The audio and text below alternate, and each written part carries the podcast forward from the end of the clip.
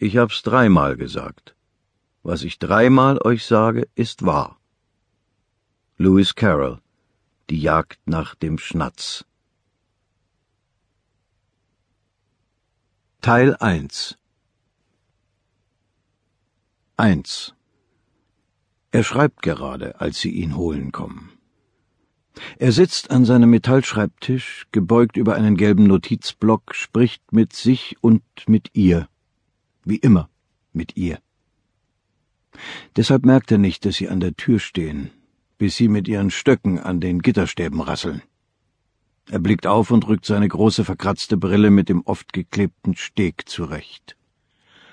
Zwei Wärter stehen nebeneinander da. Der linke dick, teigig und blass, wie aus Schmalz gemacht, der rechte groß und schlank mit einem pfenniggroßen Leberfleck auf der rechten Wange. Linker Wärter zieht seinen Hosenbund hoch. Auf die Füße, Sutton. Die Verwaltung will dich sprechen. Sutton steht auf. Rechter Wärter zeigt mit dem Schlagstock auf ihn. Was zum... Du heulst ja, Sutton. Nein, Sir.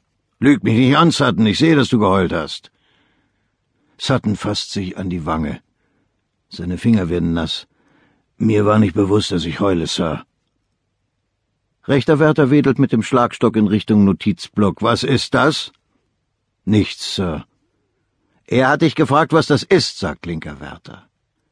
Sutton merkt, wie sein schlimmes Bein nachgibt und beißt vor Schmerz die Zähne zusammen. Mein Roman, Sir.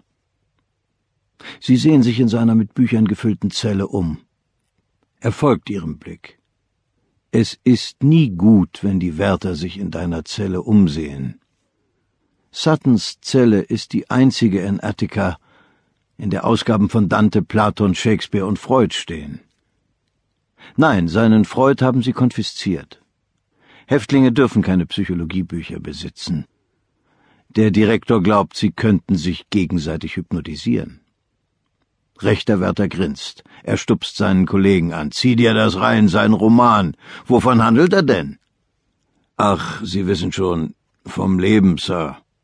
Was zum Teufel weiß ein alter Knacki schon vom Leben? Sutton zuckt die Schultern. Sie haben recht, Sir. Aber wer weiß schon was vom Leben? Es spricht sich schnell herum. Gegen Mittag sind bereits zehn, zwölf Zeitungsreporter da und stehen dicht gedrängt am Hauptportal, stampfen mit den Füßen, pusten sich auf die Finger. Einer sagt, er habe eben gehört, es gebe Schnee und nicht zu knapp. Sie stöhnen alle.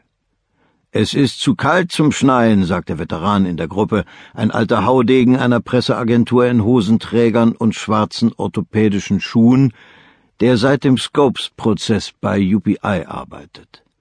Er fluppt einen Spuckebatzen auf den gefrorenen Boden und blickt missmutig zu den Wolken, dann zum Hauptwachturm, der einige an das neue Dornröschenschloss in Disneyland erinnert. Es ist zu kalt, um hier draußen zu stehen, sagt der Reporter der New York Post. Die Reporter könnten jetzt heißen Kaffee trinken, sie könnten die Telefone benutzen, letzte Pläne für Weihnachten schmieden. Stattdessen will der Gefängnisdirektor irgendetwas beweisen. Warum? fragen sie alle. Warum? Der Reporter von Look hält Daumen und Zeigefinger knapp auseinander. Gib einem Bürokraten so viel Macht, sagt er, und dann Vorsicht, zieh dich warm an. Nicht nur Bürokraten sind so gestrickt, sagt der Reporter der New York Times. Alle Chefs werden irgendwann Faschisten. Das ist die menschliche Natur. Die Reporter tauschen Horrorgeschichten über ihre Chefs und Ressortleiter aus, elende Schwachköpfe, die ihnen diesen gottverdammten Auftrag eingebrockt haben. Unter Journalisten gibt es einen neuen Ausdruck, der erst in diesem Jahr aus dem Krieg in Asien übernommen wurde und oft für solche Einsätze verwendet wird, Einsätze, bei denen man im Pulk wartet, gewöhnlich im Freien, Wind und Wetter ausgesetzt, im vollen Bewusstsein, dass man nichts Nennenswertes erfährt und schon gar nichts, was der Rest nicht auch erfahren würde. Der Ausdruck heißt Clusterfuck. Jeder Reporter gerät hin und wieder in einen Clusterfuck. Das gehört zum Job, aber ein Clusterfuck an Heiligabend. Vor der Attica Correctional Facility. Das ist uncool, sagt der Reporter von der Village Voice. Sehr uncool.